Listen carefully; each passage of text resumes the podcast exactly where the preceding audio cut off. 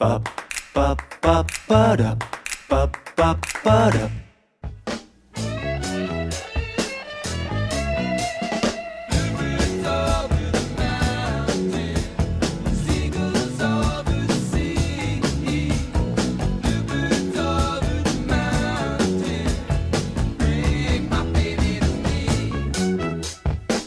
大家好，这里是无用主义，我是查理。我是小英，我是 Q 总。欢迎我们可爱的查理回到了上海。终于啊，所以如果大家听过我们上一期播客的话，应该知道查理在春节之后就开启了自己一个人的环丹中国的观鸟之旅。哎，所以你总共是在外面观鸟观了多久？如果不算春节回家的话，呃关了三个星期。啊，对，所以说我们今天也借着查理正好回到上海，我们也想聊一期观鸟这一件事情。那现在春光大好，我相信其实现在大家很多如果没有疫情困扰的话，大家其实都有机会出去好好的欣赏一下这个湖光山色嘛。那么，也许我们今天可以聊一下观鸟，可以大家在看山水景色的时候，可以再多一个视角去接近我们的大自然。所以说，为为了给我们科普什么是观鸟，查理推荐我和 Q 总看了一部电影，叫做《The Big Year》，观鸟大年，中文叫做。强迫大家去看了这部电影。其实际上，我和小英第一次去崇明观鸟之前，我也让小英看，结果她没有看。我觉得是从上期呃那个播客开始，大家感觉看一点自己平时不看的东西也也不错。嗯，啊，对。所以我现在先来简单的介绍一下《观鸟大年》的一个背景吧。它是一个二零一一年上映的电影，它的三个主演呢，一个是 Owen Wilson，就是专门和成成龙在一起拍《上海午后》打架的那个白人，鼻子是断了的。对，呃鼻子歪的那个。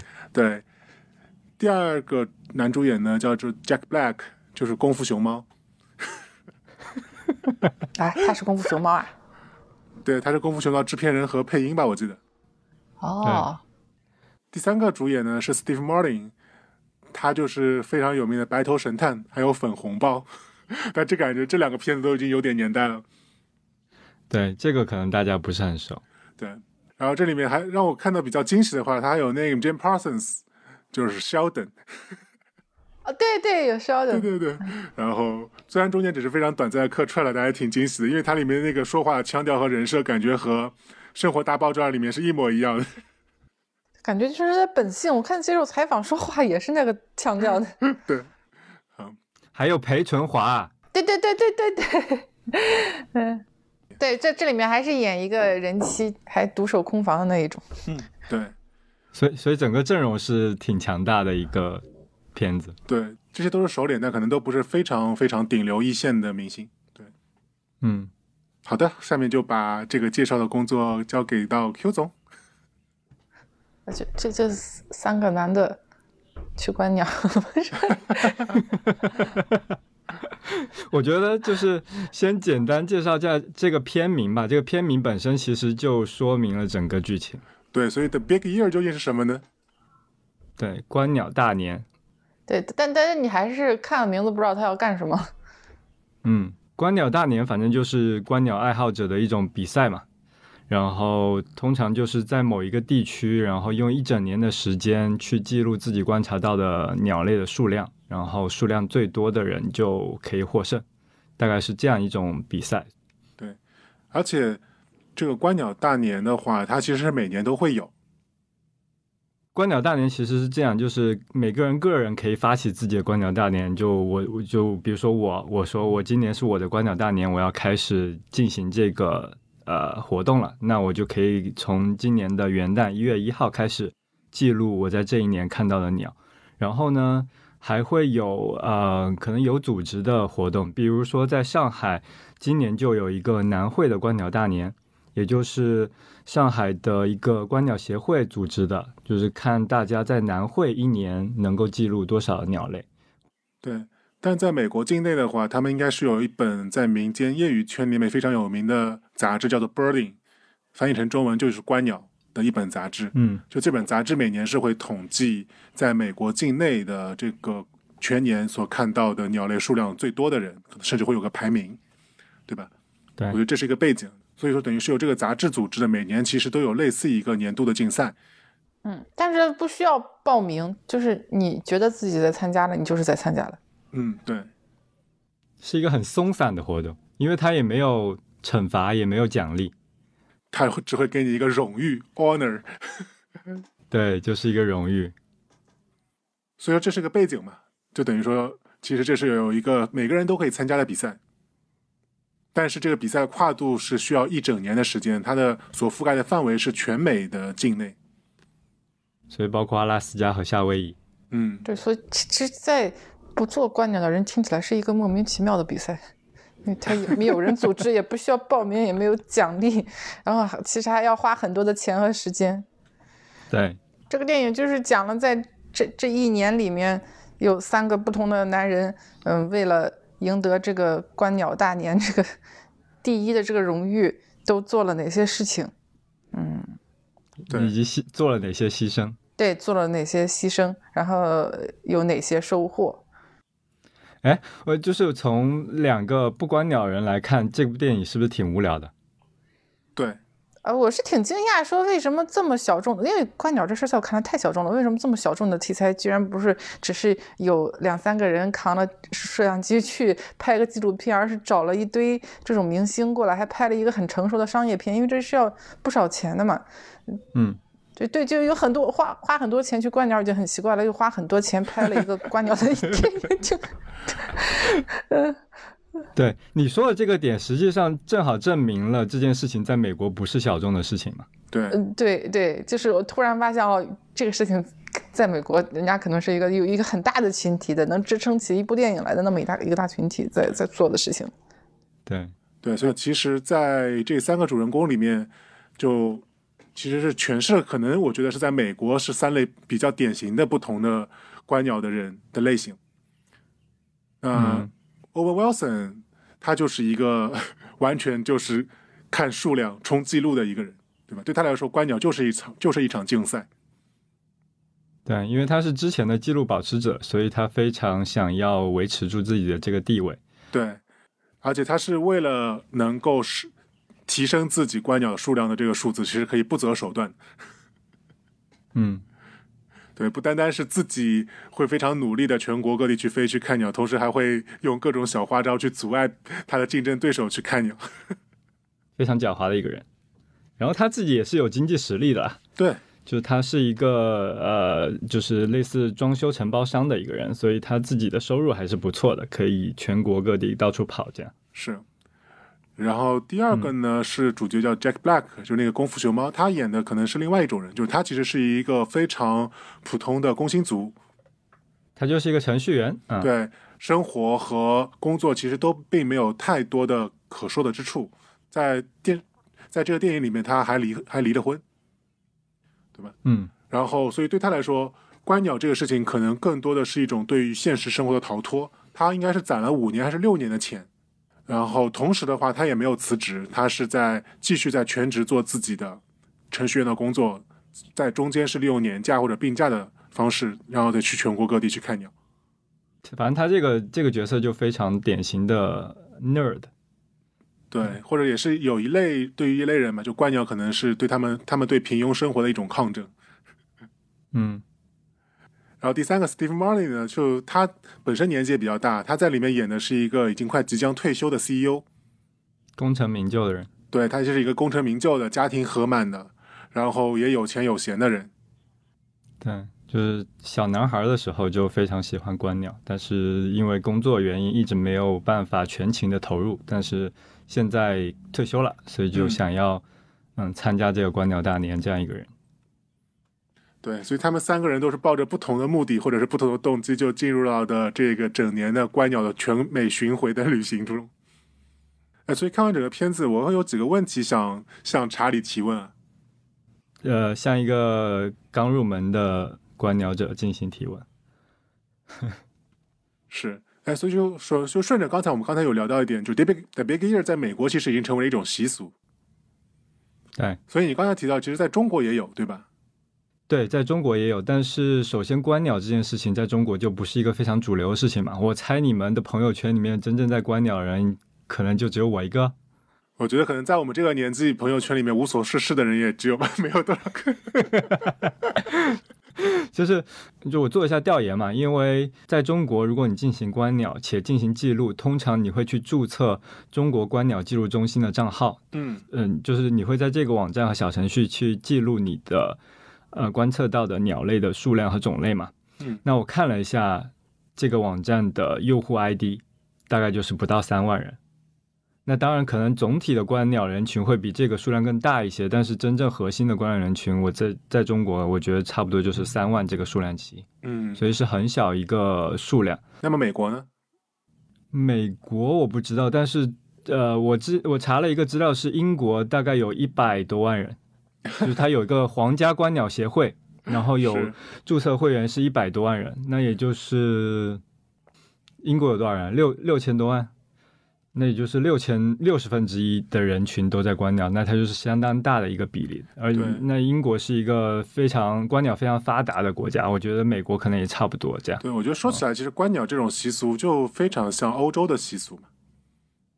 对，最早它就是英国嘛，对，嗯，所以说回那个话题，就是中国也有观鸟大年，然后，嗯、我看到的就是大部分的观鸟大年都是区域性的，比如说刚才说的南汇观鸟大年啊，然后长沙观鸟大年啊，这样。就是区域性的观鸟组织会组织这样的大年，而且中国的观鸟大年会有一点不一样的地方是，很多都是可以团队以团队的形式参加的，就是你组成一个队，然后这个队伍观察到的鸟类数量作为参与比赛的数量。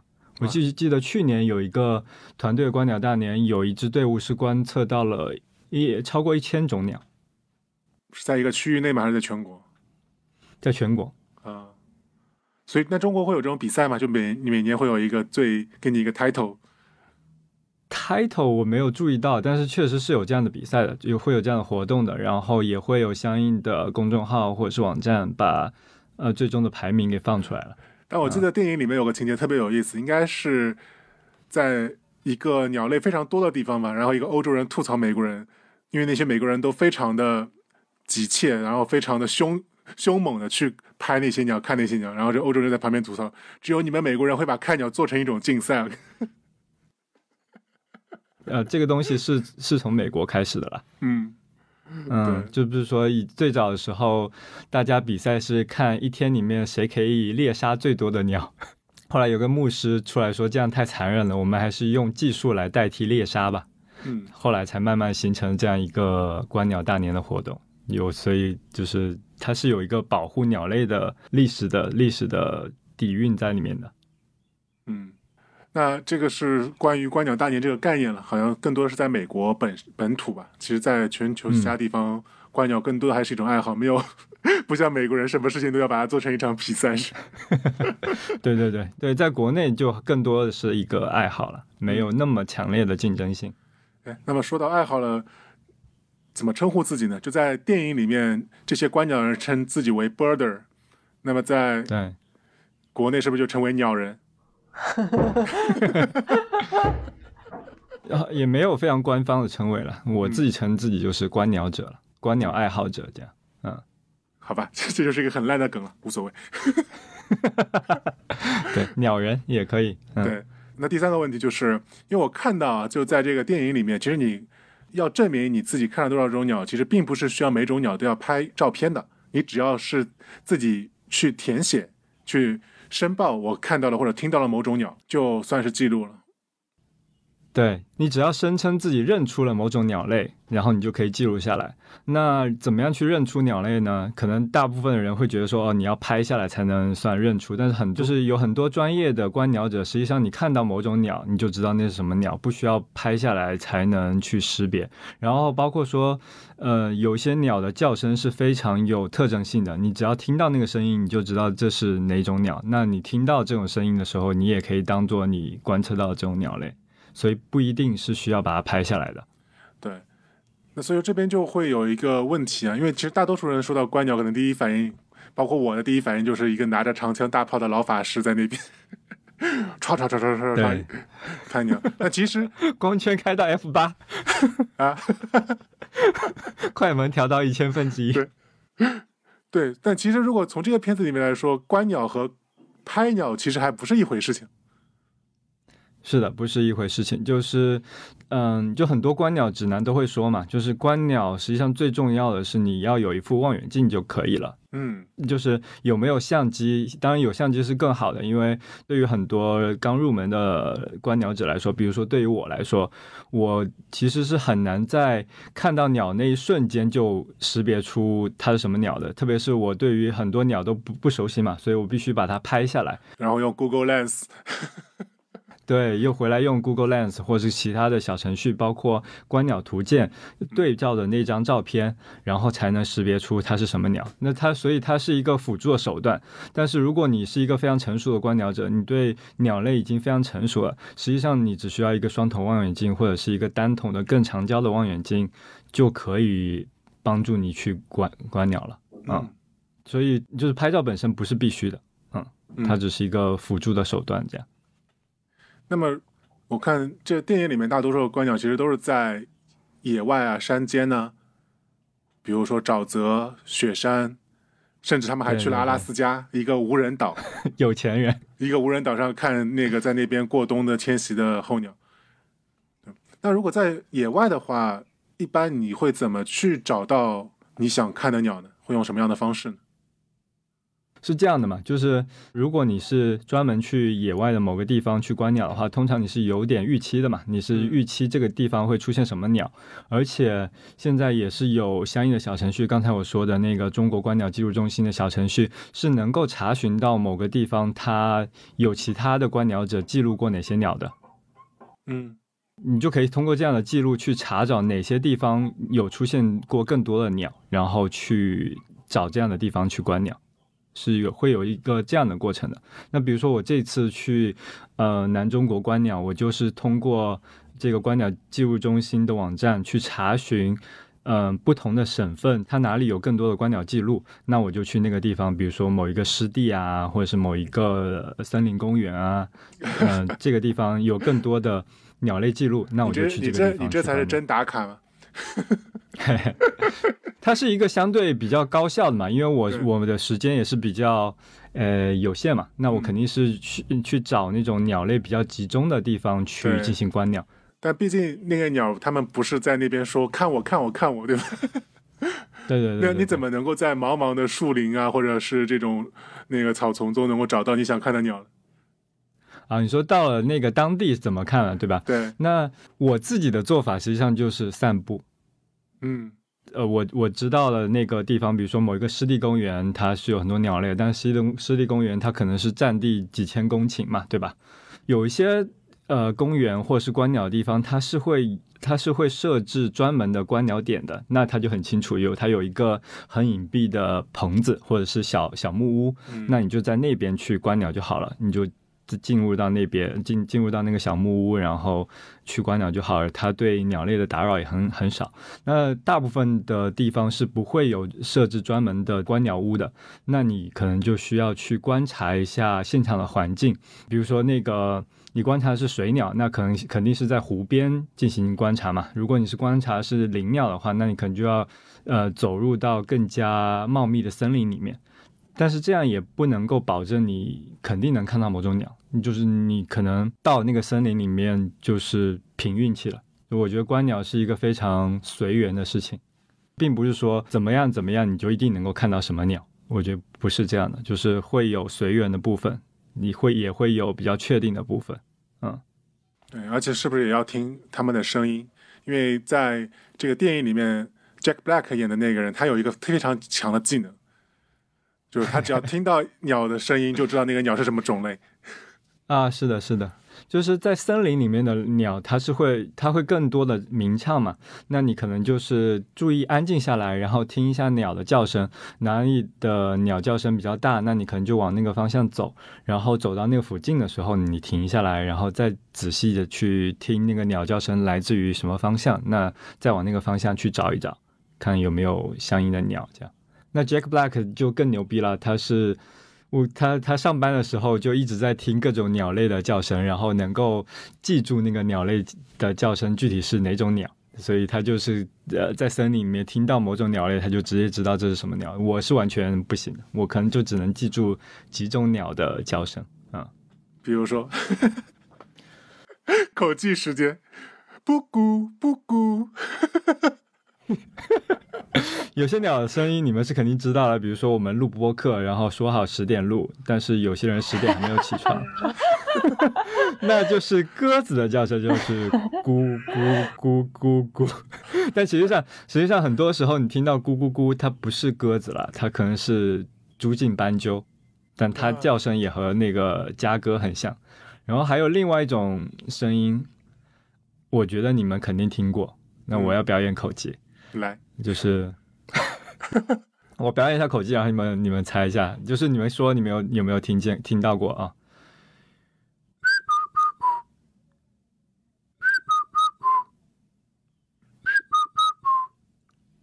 我我听过，我听过，小孩撒尿，猫头鹰嘛，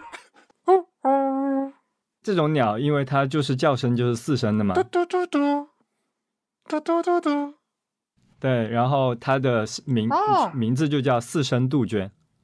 哦，啊，对，就是你就很多人应该听过这个声音，然后还有八声杜鹃啊什么的，就是我只会很少数的一些鸟的声音啊，对你就可以听通过鸟的叫声，然后去寻找它们的位置，这样。嗯哎，然后我看到电影里面，其实还会，他们甚至去了阿拉斯加的时候，他们还看到了有一种鹰在那边交配嘛。啊，对，所以说其实很多时候不单单只是看到鸟，会不会还需要跟着鸟去迁徙，并且看到它们一整年的这种生活习性？当然有这样疯狂的 birder 了，肯定会有，就是鸟去哪里就去哪里，但是这个太难了。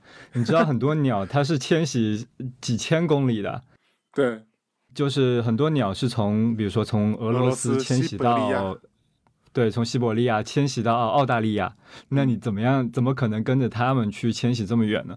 而且，那你能够做的可能就是这些候鸟它途经你家附近的时候，你去观察它。那对于大部分观鸟者来说，你更容易做的实际上是观察你家附近四季鸟类的变化。比如说嗯冬天的时候有冬候鸟，然后夏天的时候有夏候鸟。那可能一年四季都会有一些呃叫做留鸟，也就是它不迁徙，它一直在这个这个地方的，叫做留鸟。嗯，那你可能一年四季会看到不同的呃鸟类的变化，更多的更多的观鸟者可能是按按照这样的方式去观察鸟类的。嗯，哦，哎，但是说到这边，我插一个，因为你刚刚说到这个鸟的迁徙，我突然想到了我以前看过一部特别特别好的纪录片，那部片子的名字就叫做就叫做《迁徙的鸟》。这个也是去崇明观鸟之前，我建议你看的。对他们，他们在那个片子里面，他们就是驾着那个三角翼的无人滑翔机，然后就跟着鸟在那边和他们一起迁徙。对他当时还有个花絮嘛，就是因为那那个滑翔机只能乘坐两个人，也就是说一个是驾驶员，然后另外另外一个那就只能是摄影师嘛，所以导演都是没有办法上去的，就只能把这个机会留给那个摄影师。嗯，然后那个摄影师呢，下来的时候就一直 痛哭不止，下来的时候被那个景象感动到。说你观鸟的过程中有想要流泪的瞬间吗？有啊，就是那个太阳直射我眼睛嘛，就很刺眼。哦没有吗？我自己没有，我自己更多的是非常平静的。嗯，因为电影里面就比较夸张嘛，就那些人他们真的就是在美国全境内，他们只要听到新闻哪里有鸟可能会出现，就会马上坐飞机，当场坐飞机就直接飞到那边，然后去看鸟。你说的那个实际上是稀有的鸟类嘛，就是很难看见的那种鸟，它才会这么做。嗯，对啊，对，你想他们甚至还专门飞到了阿拉斯加的一个岛，那个岛嗯是还是远离阿拉斯加本土，是阿留申群岛的一个一个上的一个无人岛，那个地方甚至离日本要比离美国本土更近。对对对对，啊，所以说就是其实观鸟是很费钱的吗，因为如果你是真的要去不同的地方啊、去看这些鸟，追着它们走的话，我觉得观鸟实际上是一个非常省钱的爱好，真的吗？那在为什么里面 Jack Black 还要问他爸去借钱？因为他参加观鸟大年呀。对，对，如果你不参加观鸟大年，你不参加这个比赛的话，实际上观鸟是一个非常省钱的爱好。你就对于大部分人来说，你就只需要一本观鸟图鉴，然后一个望远镜就 OK 了。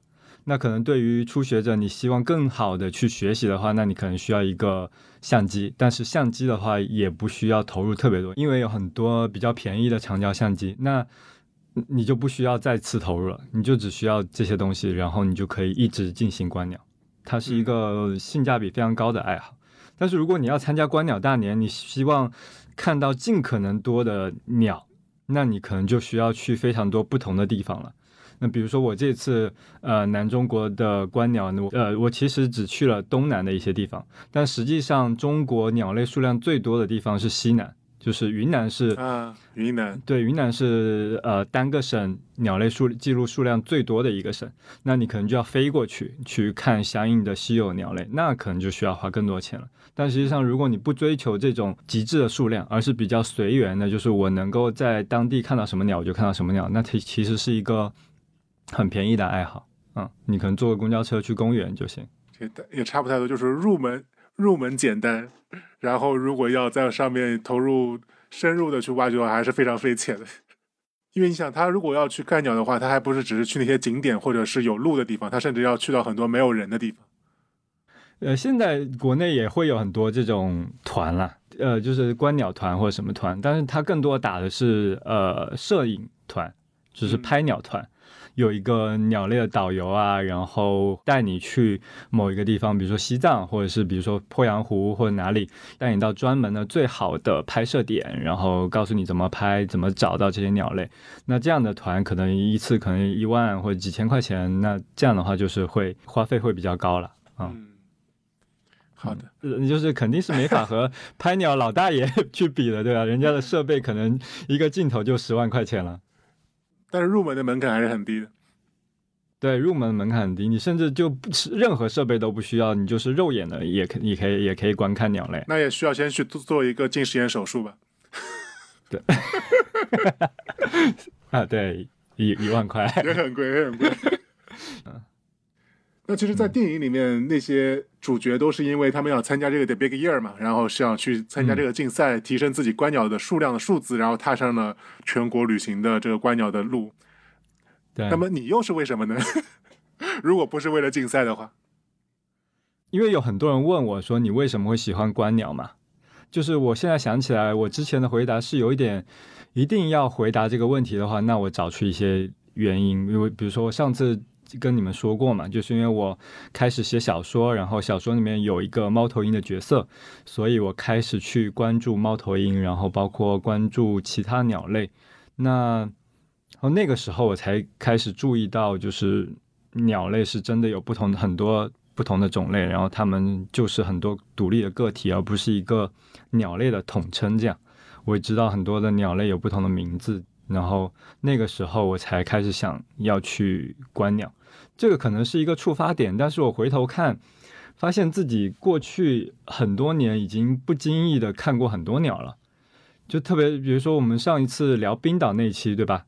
那个实际上，我回想起来，那才是我第一次观鸟，因为我是专门去了冰岛的一个一个海岛去看海鹦鹉的嘛。然后包括手机里面有很多照片，比如说去桂林的时候拍过鸬鹚啊，然后白鹭啊，然后去台湾的时候拍过孔雀啊、火烈鸟啊，在游轮上拍各种各样的海鸥啊，都是我还没有接触观鸟这个概念的时候，我实际上就已经拍了很多鸟了，说明我一直以来都被。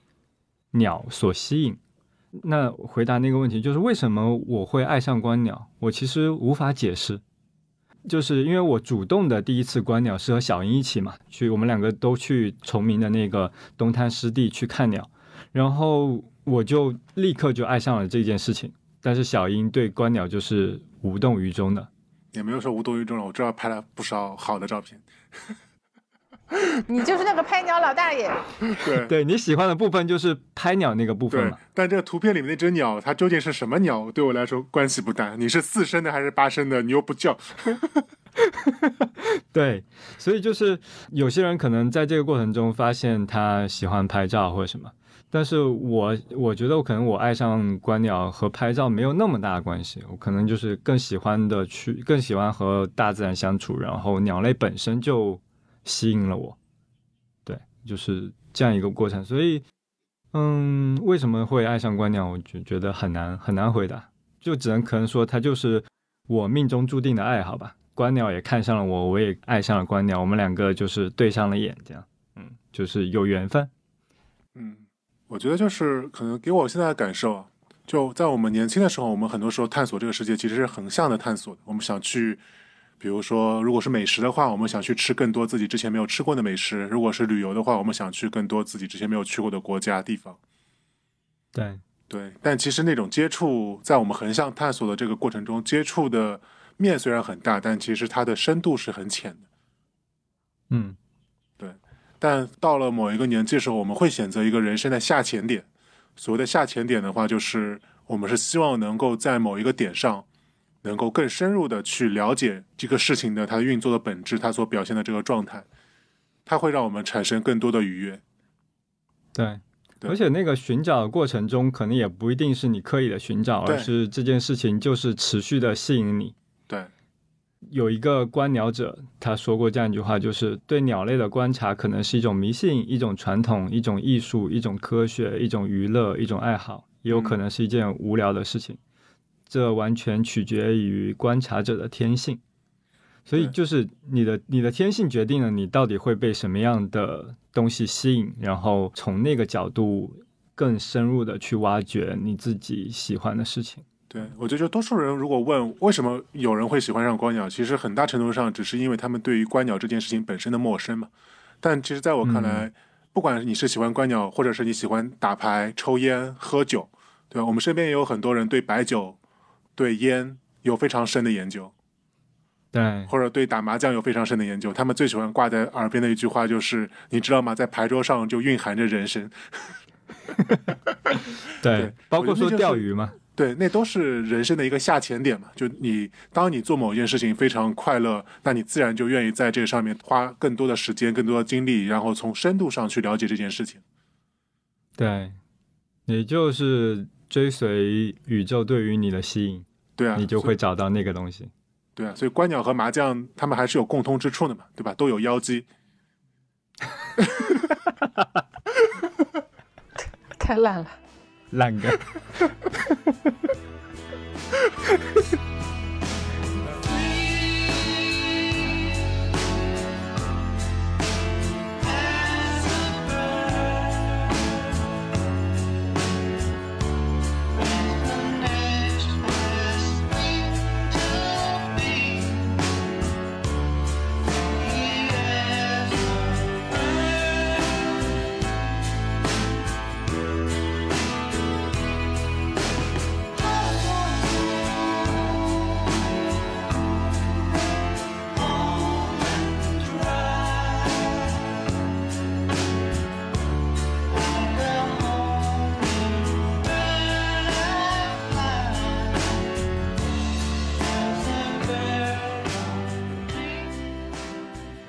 所以那从你装备上呢，你这次观鸟准备了哪些装备，和那些观鸟老大爷有什么区别吗？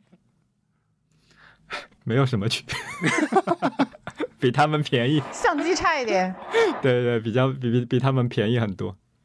我整个呃拍摄装备全部都是在闲鱼上淘的，二手的相机和二手的镜头，虽然也是一个非常超超长焦的镜头了，但是也只要三千多块钱。嗯就是嗯，相机肯定是要有的，因为我作为我这样一个初学者，我还是希望能够把自己第一次看到的鸟能够拍摄下来，然后准确的识别我看到到底是什么鸟。因为有很多鸟类，如果我是第一次看到的话，我不去看它的图片特征的话，我是真的很难分辨它是什么鸟的。所以装备上没有特别大的差别，就是比他们便宜。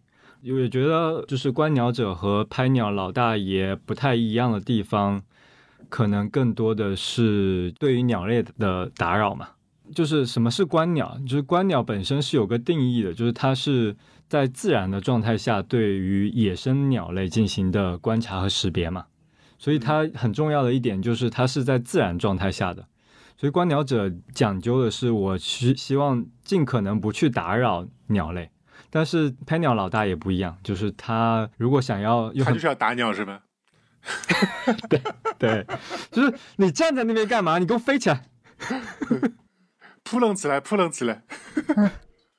对啊，就他希望获得非常精彩的动态的画面的话，他有可能去惊吓那些鸟类，比如说驱赶它，或者是吓唬它，让它飞起来，然后拍摄它飞起来的那个照片。还有一种呢，老大爷呢，他为了拍摄到比较稀有的鸟类，他可能去诱拍或者去投食，就是他可能去弄一个，呃呃投食器，或者是放一些鸟类非常喜欢的吃的，然后去吸引这些鸟类来拍摄。就是那这些都是不太好的行为啊，因为首先，如果你去惊吓或者是驱赶鸟类的话，有些候鸟它到你这个地方实际上就是为了休息的，它因为这不是终点，它只是旅途的呃中间嘛，它需要在你们这边休息。你去吓它，然后驱赶它，让它飞起来，实际上是消耗了它的体力的。就好比我在睡觉的时候，有人在隔壁用冲击钻装修，是吧？对，像就 Q 总就是啊，对，Q 总就是受惊的候鸟，对，对，你就甚至有可能会导致这种鸟类的体力衰弱，导致它死亡嘛，因为它就没有力气了。而且这这些事情是发生过的，在北京之前是有一种稀有的呃鹰类，然后有很多老大爷就开着车去追它，然后它可能就是被惊吓了，然后一直飞，然后也停不下来，最后就就死了。哦，你这就让我想到以前，以前最早四害不是有麻雀嘛？他他们怎么出麻雀的？就是用让小孩子用那个树杆子去打那个树，只要麻雀嗯一站到那个树上就去打那个树，然后麻雀只能继续飞，继续飞，直到直到他们飞那个累累死了，然后就摔到地上。对对对对，所以这是这是一种，然后另外一种呢，就是你去刚才说的嘛，诱拍嘛，嗯。那这种可能会改变他们的生活习性，就是它可能就是会依赖于你的这种食物，它自己的呃自然的捕食，可能的行为就会发生变化。然后还有就是你可能会去播放鸟类的鸣叫去吸引鸟类。就你在那个电影里面其实也能看到，就是那个很多人会 Wilson。对，它不是会学鸟叫嘛？学鸟叫，然后那有些鸟类可能听到这种呃怎么说求偶的声音，它可能就会过来。那这部分呢，呃，危害没有那么大，但是也是会有一些伦理上的争议的。就是如果你过度的使用这种模仿鸟类的鸣叫。所以就是观鸟者尽可能呃希望不去打扰他们，甚至说我们希望在通过观鸟这个这件事情，能够去观察不同生态环境的变化对于鸟类的影响，然后进而去保护鸟类。这个是观鸟者和拍鸟老大爷的不一样的地方。比如说，嗯，因为因为上海最最好的一个观鸟的地方是南汇嘛，嗯，东滩的湿地，它是有很多鸟类的。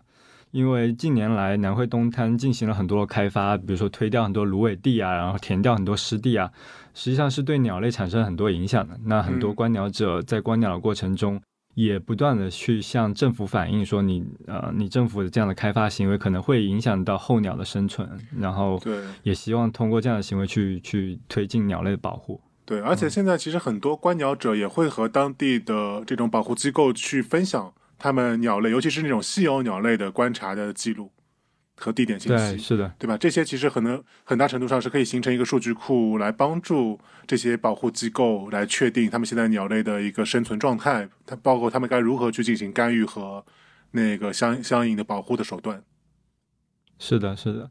实际上，上海的呃观鸟组织每个月都会组织不同的志愿者去南汇进行观察。我也参加过一次啊，就是每个月都会去观察南汇出现过哪些鸟类，然后鸟类的种类和数量到底是怎么样，然后把这部部分数据呢分享给上海海洋大学的。一个教授，那他也会去研究上海不同季节和时间，然后包括说不同的事件对于这些鸟类种类的数量的影响。比如说前段时间那个滴水湖在放烟花嘛，那也会有志愿者去观察放烟花之前和放烟花之后那个滴水湖里面鸟类的种类和数量的变化，就是会会有各种各样的这种数数量的记录，去帮助相应的研究者去研究环境的变化对于鸟类的影响。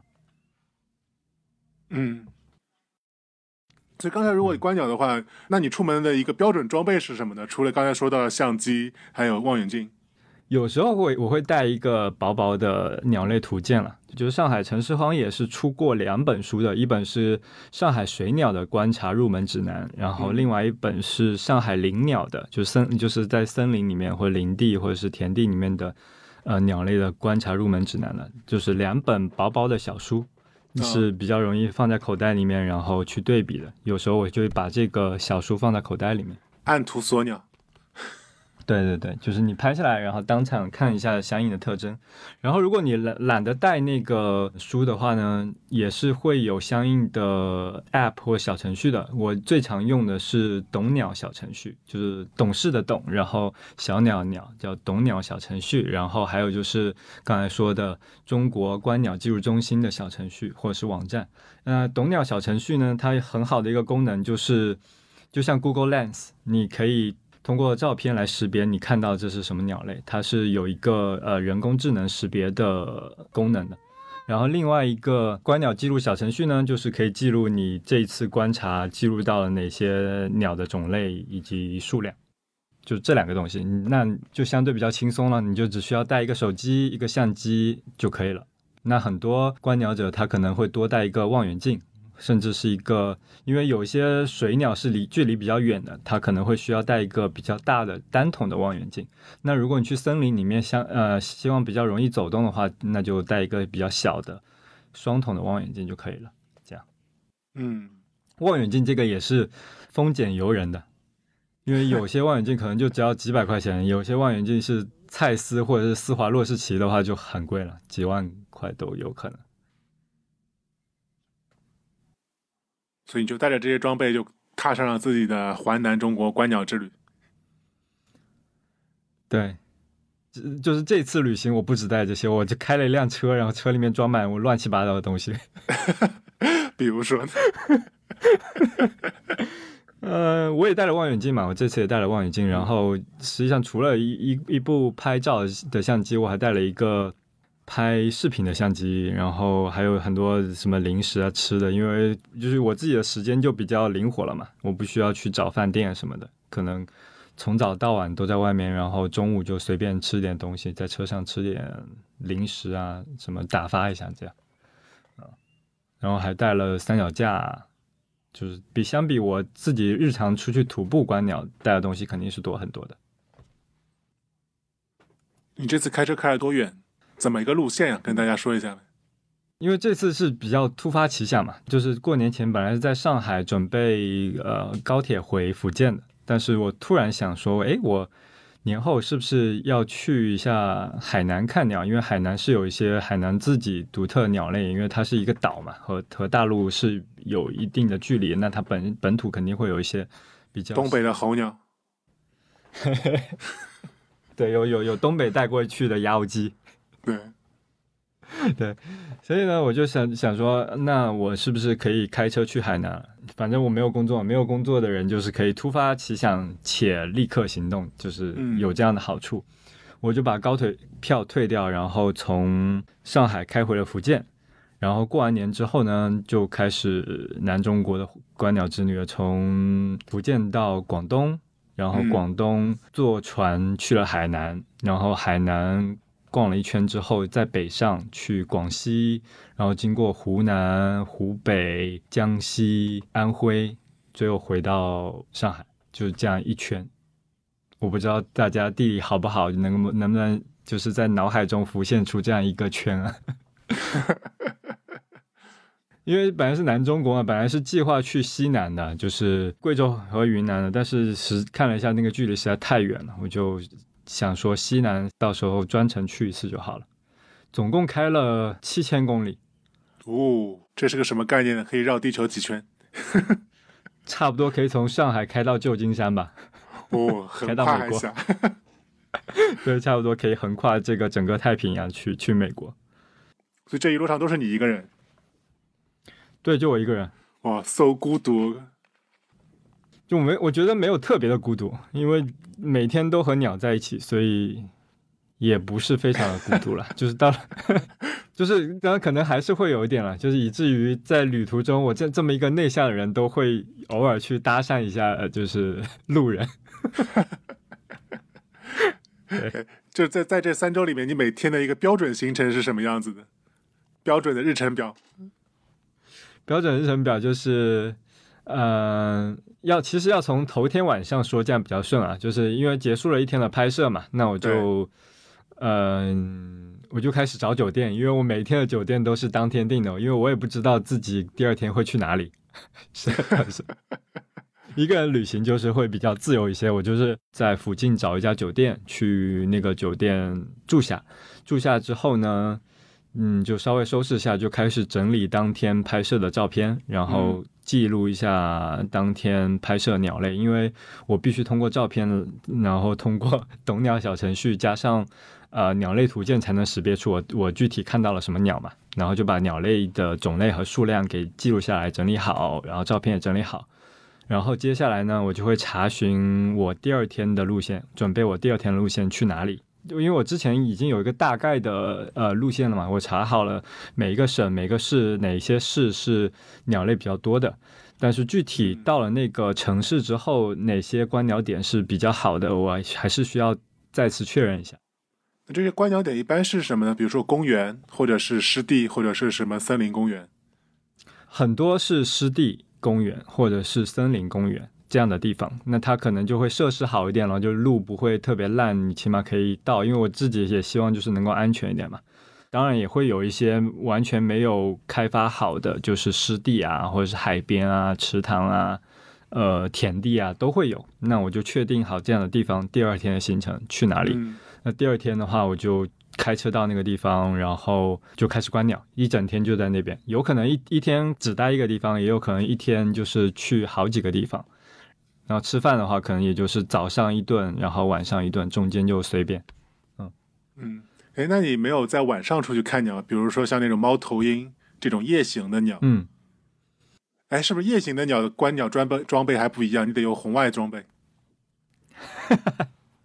我实际上没有进行过夜晚的观鸟，哎，啊，呃，那些观鸟团啊之类的，可能是会有鸟导，就是鸟类的导游带你去晚上去观察的。我看到的是他们是会有手电筒了，不知道他们有没有红外装置。那肯定手电筒是有的。然后他们拍出来的晚上的猫头鹰，可能也就是手电筒照着那个猫头鹰，然后再拍摄下来，没有那种拍出来绿绿的或者红红的照片，没有。嗯，好吧，对，没有没有戴夜视头盔，我觉得那个有点夸张了。果然观鸟的就是没有拍鸟的老大爷有钱，老大爷都有红外镜头的。对，对我自己晚上进行过的观鸟都是通过那个听的。我就是我在海南的时候听到一种叫林夜莺的呃鸟类，它的那个鸣叫声是很很有特点的。我到时候听上去很像一个。福建人的名字，林是那个福建大姓，林正英的兄弟。夜莺对。夜晚夜老鹰的鹰嘛，我到时候可以把声音放出来，大家可以参考一下。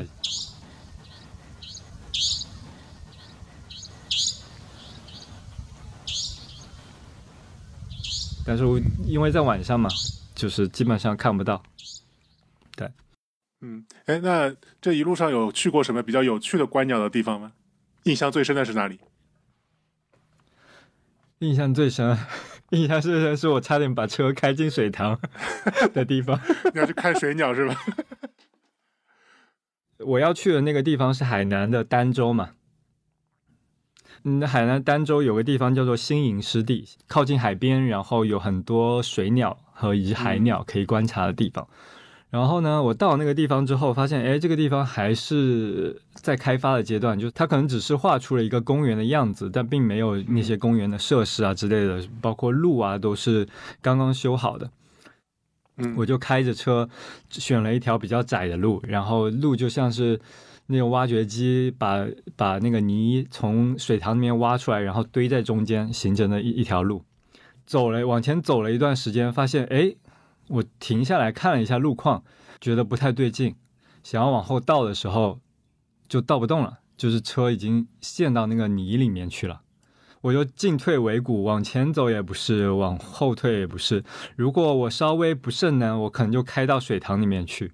对，它就有点像，对于车子来说，就有点像一座独木桥。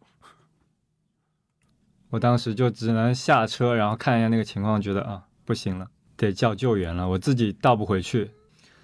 后来就叫救援，叫救援之后，救援车来了之后，救援车都不敢进来。他是不是问你这车也挺旧了，要不就就换新的吧？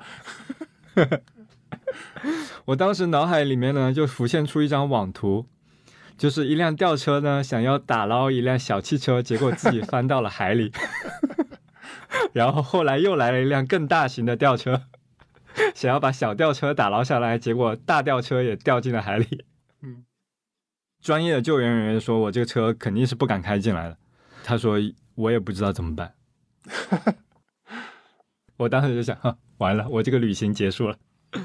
后来还是那个，幸好那个师傅是他自己是比较有经验的，就从村里面找了几个人，然后他说，我现在做的事情呢是有点风险的，你你要可能要接受好这个，我把你的车开到水塘里面的风险。我说好，然后就后来有几个人推，同时师傅就猛踩油门，把我的车从那个进退维谷的地方给倒出来了。哦，嗯此处有掌声吗？对，花了我两千五百块。后来我想想，嗯，还是便宜的。我我买辆车要三十万的。五菱宏光说不用，只要三万。虽然就是把车陷在那个泥里面，然后等待救援那段时间，我自己去走出去看了一段时间的鸟，但是没有看到什么鸟。那个是我印象最深刻的一个一个地方。嗯，你可能回去回家照一下镜子，可以看到一只傻鸟。对。对然后还有一个地方就是在广东吧，嗯我就开到粤北的森林里，然后都是大雾，开着开着停在一个三三岔路口，想要去看一下路牌，然后路怎么走嘛。这个时候呢，就有一只很大很大的老鹰从迷雾之中钻出来了，像一个幽灵一样。它是滑翔出来的嘛，它没有在扇动翅膀，所以几乎是没有声音的。你就可以看它看它冲破那个迷雾，出现我在我的眼前，仿佛可以看到它向我冲过来。嗯，但它就在迷雾之中滑行了一段，然后又冲入到另外一段迷雾里面去了，就消失了。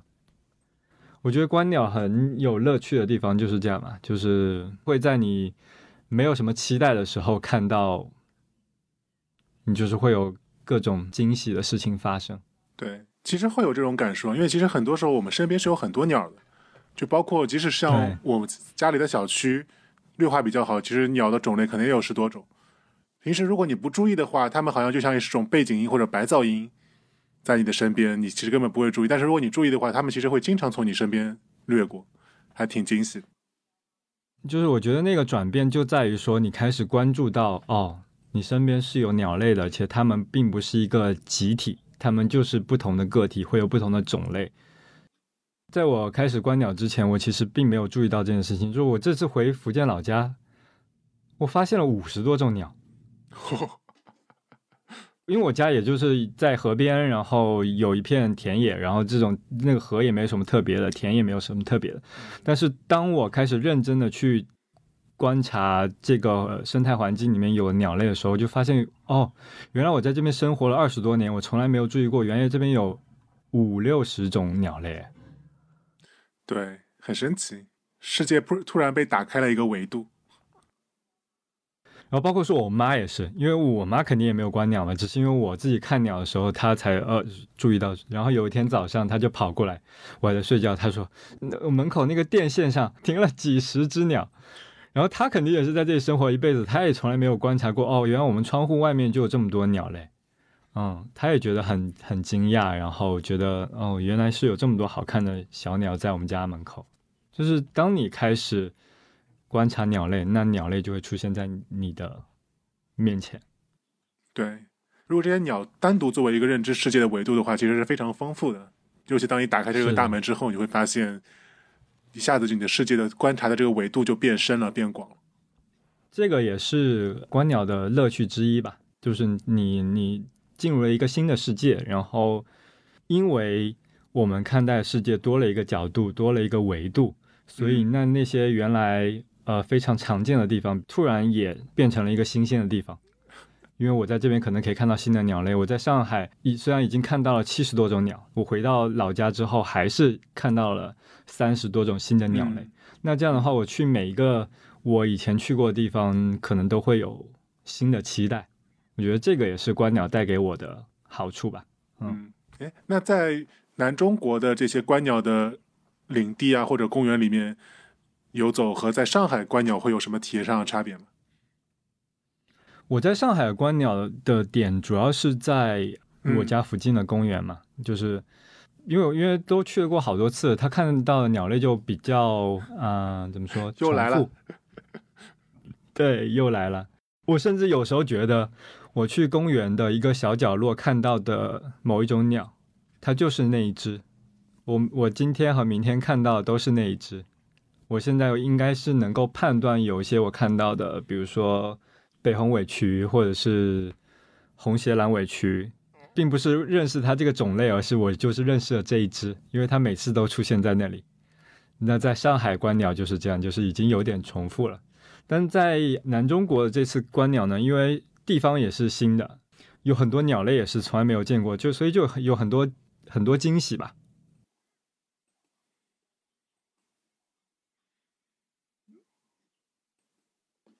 嗯，很多上海观鸟者可能已经有一两年没有加过新了，就如果他没有啊去过外地的话，对，就是他已经已经很久没有看到过新的鸟类了。这就跟游戏里面，游戏里面你要解锁新地图才能打新的怪，捡新的装备。是的，是的，否则你话，你在一个地方的话，那你就是更多的观察这个四季的变化、鸟类的变化，或者是鸟类的羽毛的颜色发生变化，什么这这这种更加细微的细节。但是因为我这次就去，更像是我自己的观鸟大年，去了不同的地方，然后看不同的鸟类，那就会有很多惊喜，因为嗯不同的区域，特别是越往南，它的那个鸟类的差别就会越大，你会看到很多很多新的鸟类，每天都有惊喜。嗯，你要不要跟我们分享一下你这次南中国观鸟之行的最大的惊喜呢？我觉得是我这次旅行看到的最后一种鸟，叫白鹇，它是啊、呃鸡形目的一只鸟，大家可以认为它是和白鸡，对和鸡是是近亲吧，它它它是很稀有吗？也不算很稀有，但是它很难看见，因为它自己很谨慎，它是啊，喜欢藏在树林间，或者是它很鸡贼。对它很鸡，然后鸡贼，对。对，实际上白鹇这种鸟类在南方是很呃相对比较常见的，但是我整个、呃三个星期都没有看见这种鸟，所以我当时想说，哦，那可能这次旅行就是看不到这种鸟了。但是快要结束这个旅行的时候，我在景德镇嘛，在山间小路开车，开着开着呢，就突然看到一个长得像像像雉鸡，就是长尾巴的鸡的那个影子，嗯在出现在前面，但我再往前开，它就不见了，就消失了。对，我想说，哦，那它可能是雉鸡或者是白鹇都有可能，但是我没有办法，因为我没有办法确定它是哪一种鸟类，那我也没有办法记下来。开着开着呢，我突然想说，哎，它到底是什么鸟类呢？我要不要回去看一下？我就把车停在路边，然后带上相机，然后往悄悄的往回走，然后我就在刚才可能出现的那只鸟的地方，我就站着，静静的在那边站着。然后就听见树林间有动静，然后这个时候我就看见了白鹇，很长很长的白色的尾巴，然后像孔雀一样，像孔雀的尾巴那样很长，然后上面有花纹。透过那些树枝，我就看见那只鸟。对，因为白鹇和孔雀挺像的，它也是属于雄鸟的话会更加的漂亮，在我们人类的眼中看上去会更加漂亮。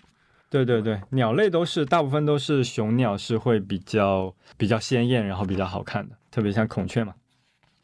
就感觉如果老鹰老鹰要来找吃的话，雄鸟就比较容易暴露。对，我也认真观察一下，它旁边也有一只雌鸟，就它们嗯两个一是是成对出现的，一起出现的。对，白鹇我可以描述一下，就白鹇的话，它的确就是刚才查理所说的，它的尾巴要比一般的鸡要更长一点。对，对，然后它的背是白色的，腹部是黑色的，但它的脸和脚又是红色的，其实是比较好看的，有点像一只微缩版的丹顶鹤。如果你能够拍到拍到它整只形态的话，是非常漂亮。但是那个时候我就只拍到它的尾巴，但是尾巴和身体，但那已经足够让我辨识出来它是白藓了。嗯就很多时候会有这样的惊喜吧，但是也更多的时候就是你什么也看不见，什么也看不到。嗯。所以你要不要顺便有没有考虑去学一个植物学？这样你看不到鸟的时候，可以看到这种树。观鸟人可能有很大一部分会慢慢转向博物学吧，嗯就是去识别不更多的动物啊、昆虫啊、植物啊，都是有可能的。嗯嗯但我目前来说，就是观鸟这件事情已经足够大了，足够深，让我钻进去了。就是除非说哪一天我觉得观鸟已经就所有的鸟类我都已经看遍了，那我觉得没有那么快啊，需要很长时间了。嗯，随时间绕了一圈，随季节往天边飞，明信片寄到那边，到那个未知国界，我就像是信件，投递了多少思念，却搜集又在南中国呢，除了最后看到的这个白藓之外，还有没有其他的让你觉得惊喜的可以分享的？有一次我在就是在福建看鸟，嗯突然看到一只朱颈斑鸠被捕鸟网困住了。呃，当时我想把它救出来，但它挣扎得特别的厉害，然后把后来花了很大功夫才把渔网从它的翅膀上那解下来。然后那是我第一次真正的触摸一只鸟类，我可以很明显的感觉到那个鸟的体温。你看，你这男人说话就不老实，你不明明还杀过鸡？对对对，杀过鸡，还吃过烤，吃过肯德基，对不起。对，对，然后他他就不挣扎了，然后就看着它，近距离也看着它的羽毛，然后就把它放到地上，然后它就飞走了。那是我第一次解救一只鸟，嗯，呃，如果大家没有，就是我觉得大部分的城市的人应该都看过朱颈斑鸠，就很多人可能会觉得它就是鸽子，但实际上对，就长得灰不拉几的鸽子。就是它的体型和那个呃体态都很像鸽子，但它的那个识别的特征就是它的脖子上是有一圈，白色小点，就是它像戴了一个围巾的鸽子。就是朱颈斑鸠应该是城市里面最常见的鸟类之一。那个那个是一个很特别的体验。嗯。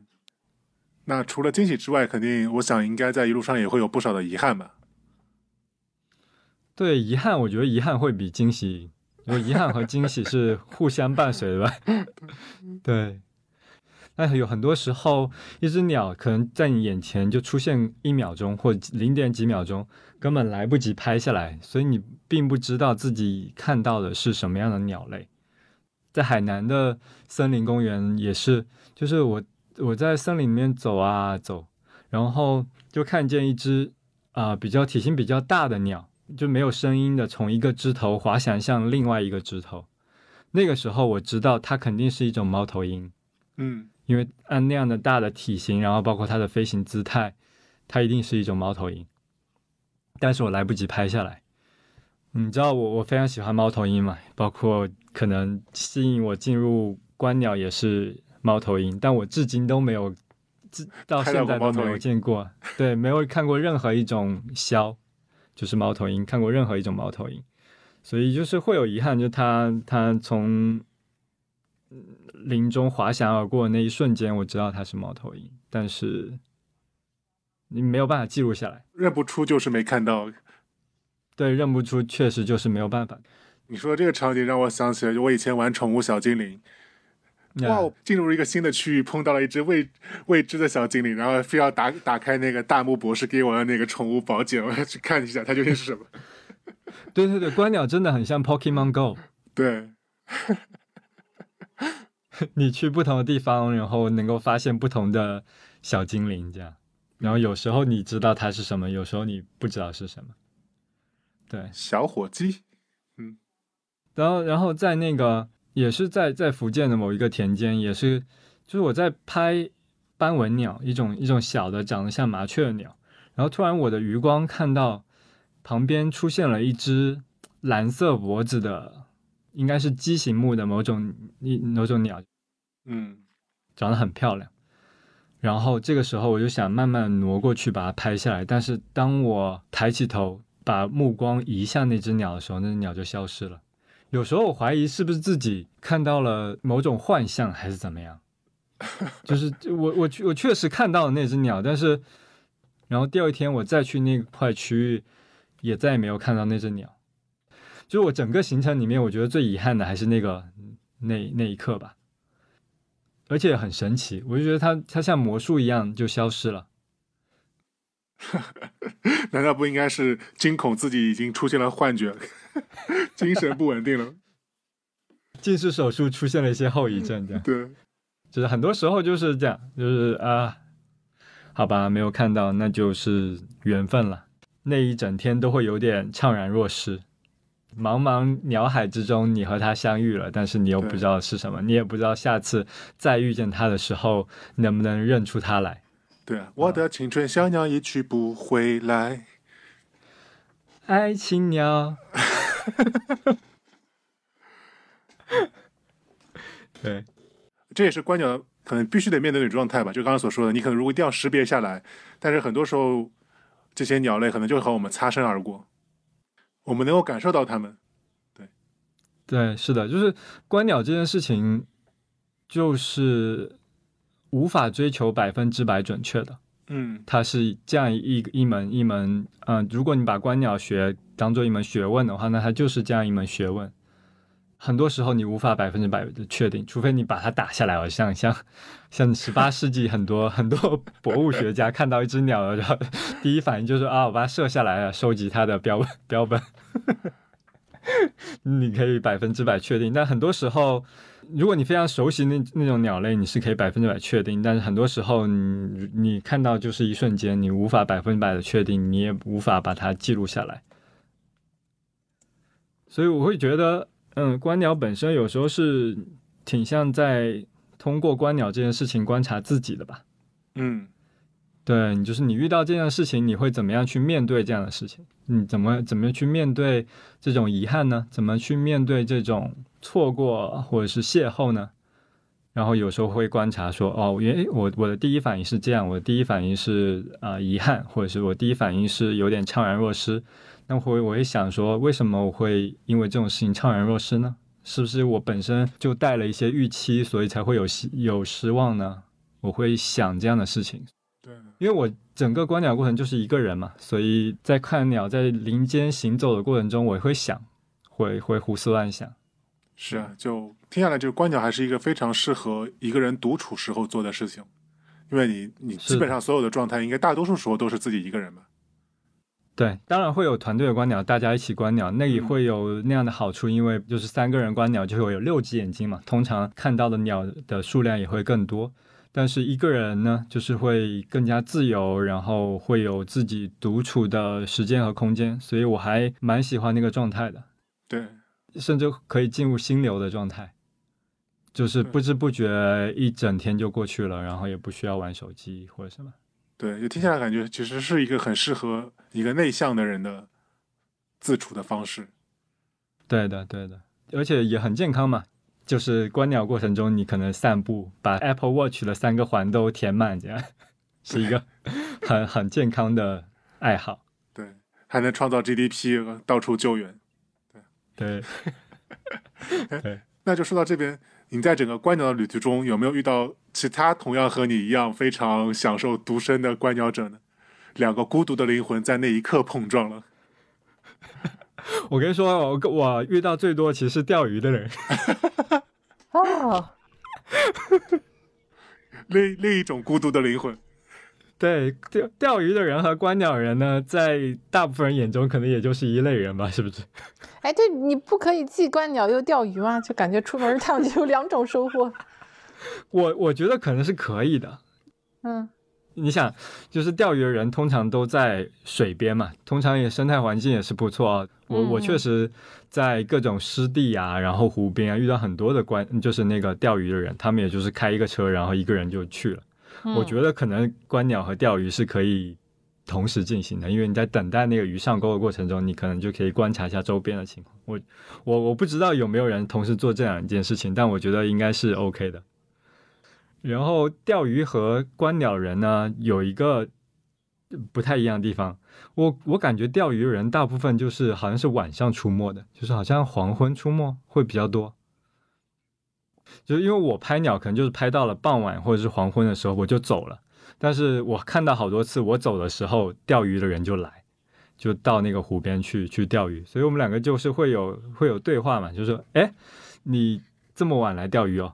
他说，呃，是是是，你，然后他就说，你拍鸟拍到这么晚哦，我们两个就互相致意，然后像像是我把观鸟的自这个自然环境变到晚上了，我交接给钓鱼的人，然后我就走了，然后他开始他整个夜钓的行程。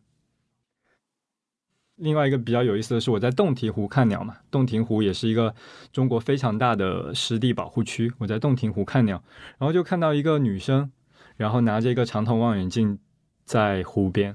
那通常来说，呃，拿着长筒望远镜在湖边的人，就是观鸟者嘛。那就我就走过去搭讪，我说你在你是来这边观鸟吗？然后他就说他是中科院的，然后是研究研究湿地的环境变化对于鸟类的影响的。他是他是这样一个人。嗯，我说那你现在在干嘛？他说我在数鸭子。我说是门前大大桥下桥下吗？有过一群鸭。对，我说你是在就是数鸭子吗？他就说，呃，嘿差不多是这样了。然后我我就我就观察他是怎么数鸭子的，因为你知道洞庭湖是的那个鸭子的数量不是门前大桥下几只的那种、嗯那种数量，是几万只嘛。对，所以他是那样，就是他是看着那个长筒望远镜，然后观察远方湖面上的鸟类，然后同时呢，他开启录音，这个时候他就开始数鸭子，嗯，他大概就是呃一百、两百、三百、四百、五百、六百、七百，大概这样然后就睡着了。然后数。那嗯这个时候呢，我就不敢说话，我非常的害怕，他要重新数。然后他停止说话，然后停止录音，这个时候就算数完了，我就过去问他说：“哎，有几几只？”他就说：“呃，两万只还是三万只？”然后我说：“这么随意的吗？”然后他说：“我有点累了。不然我能数出五万只是吧？随便吧，因为你知道，做科学研究，实际上它需要数的鸭子，并不是只有一种种类鸭子，它实际上是会分为很多，比如说青头鸭、翅膀鸭，然后斑嘴鸭，各种各样的鸟类的嘛。但是呢，他们又游在一起，他并不是说我我这个群体就全部都是斑嘴鸭，这个群体就全部是青头鸭。实际上，如果你要数得很清楚的话，是要通过望远镜镜去辨认那几万只鸭子里面到底有几几种斑嘴鸭、几种青头鸭的，那它就很麻烦。所以到后来他就说啊，算了，就记录下有多少种鸭子就就好了。去他丫！去你丫的！对，然后后来我们就交流了一下，他就告诉我说，那个江西省的鄱阳湖会有很多白鹤啊，然后会有很多更多的珍稀的鸟类。后来我们我我就因为他的建议，我就又开车去了江西，嗯去去看白鹤，然后去看那个东方白鹳，各种鸟类。就是哦，就说到那个白鹤，也是一种非常珍惜的鸟类嘛。前面问到这个问题，嗯它有没有他有没有亮翅？我去的那个时间点不太对，就是只看到三只白鹤，但是也算是非常稀有鸟类，好像全球也是只有几千只，而且几乎百分之九十九都是在鄱阳湖进行过冬的，所以你在那边就是可以看到非常多这种珍稀的白鹤，它也是全球极危的鸟类，仅仅比接近灭绝要好一些吧。嗯其他遇到的人，对他可能不算有趣吧。嗯，因为还去了海南，去了三亚嘛，然后我去蜈支洲岛的码头嗯逛，然后也没有什么预期，然后就看到码头边上摆了很多很多的花，然后还有一些饮料啊，然后吃的、啊、摆在那边，然后我想说，诶，这这是纪念谁啊？是有谁去世了吗？然后走过去，然后就看到那个很多花的那个小卡片上写，就是我们爱我们爱你周周什么的。后来我就想起说，哦，是不是前段时间有一个小男孩被自己的爸妈卖掉，然后自杀的那个小男孩？哎，刘学周，哦，对，刘学周就是那个小男孩，因为他他好像是在三亚自杀的，是吗？对，呃，被网暴了之后，然后对对对，他被网暴，然后在三亚自杀了，所以就很多人在三亚的那个码头就纪念他，然后给他摆了好多花。那那也是一个没有期待中的偶遇吧，我就觉得嗯，确实人生无常了，有很多人这样就就不见了。后来甚至我觉得这件事情可能有点影响我整个旅行的心态吧，就是看到很多人纪念他，然后那天海南可能是今年最冷的一天，我还穿了羽绒衣，然后一直在下雨，我就觉得说好像在海南的行程这样结束就好了，我就我就离开那个码头，然后开上车，我就直接从三亚开到海口，然后坐了船，然后当天就去北海了，然后海南的行程就结束了，那天就这样，嗯。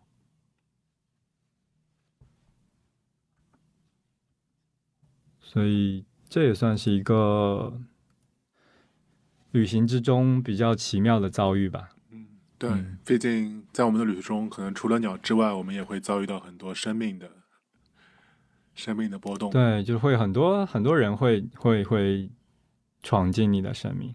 对，因为如果从这个角度来看的话，不论是看人还是看鸟，其实我们都是在观察生命嘛。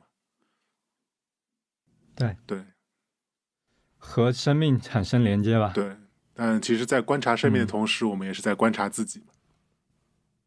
对。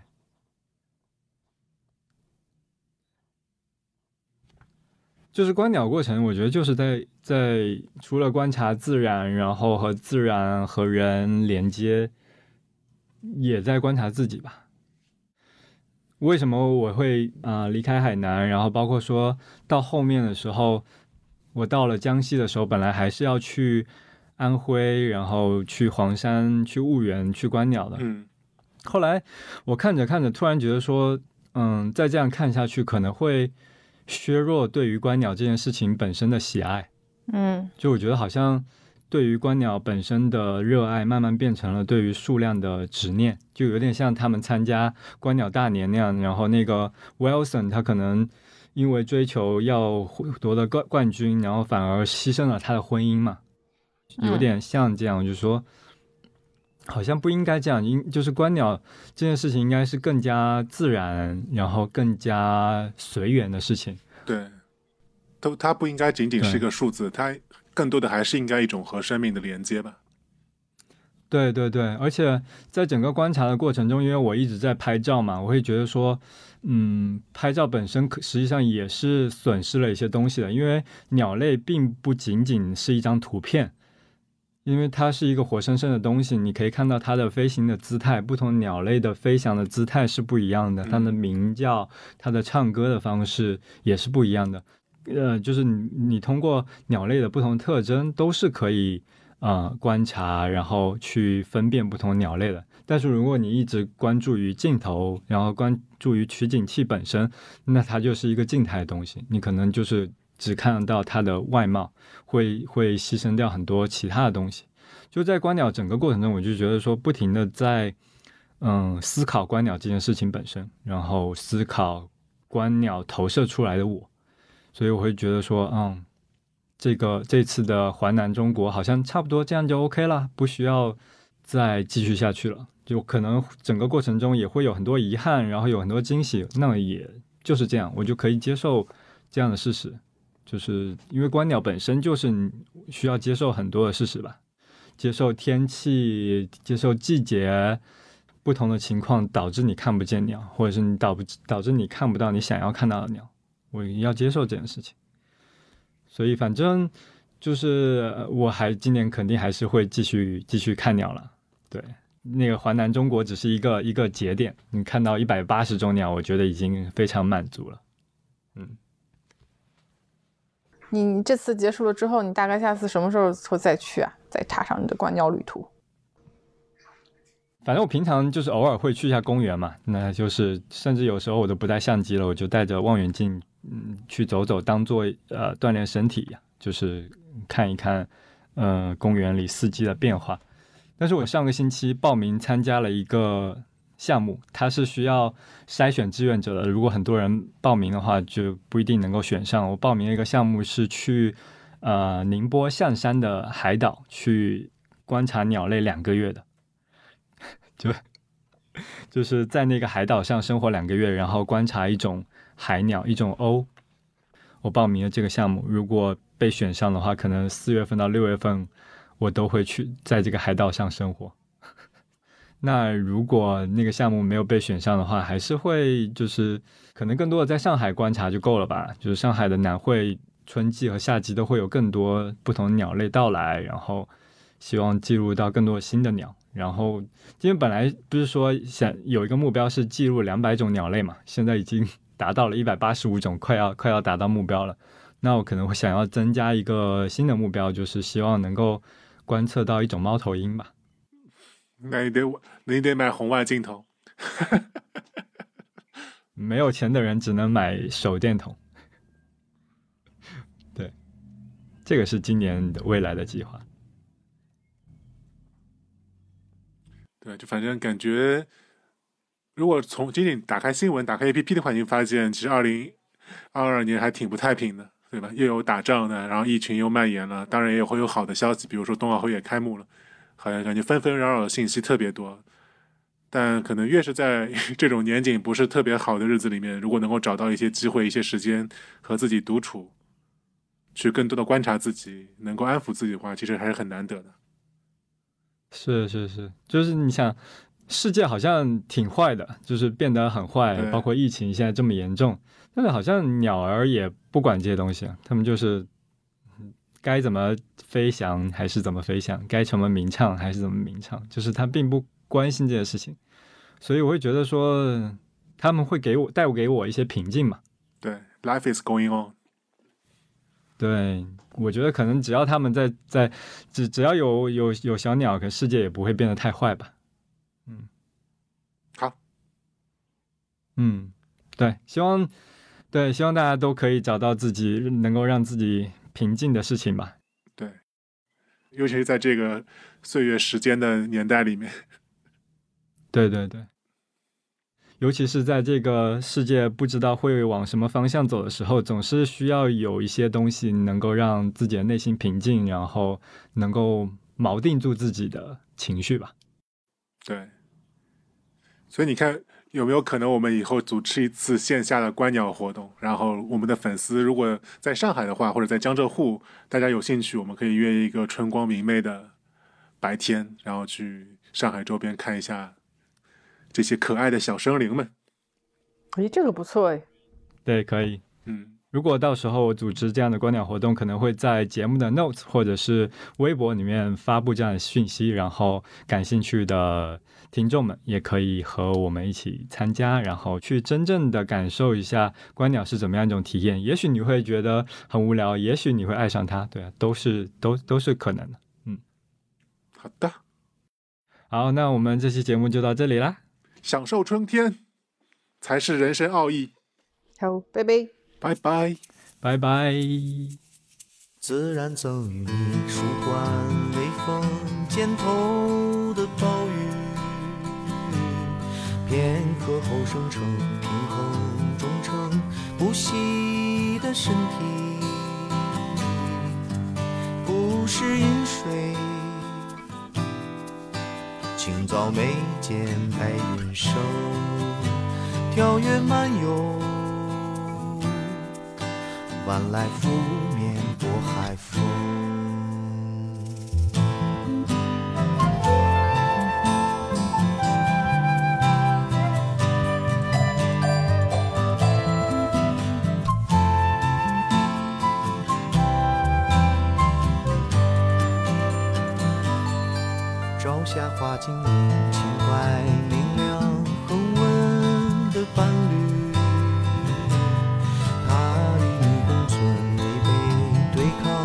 相同。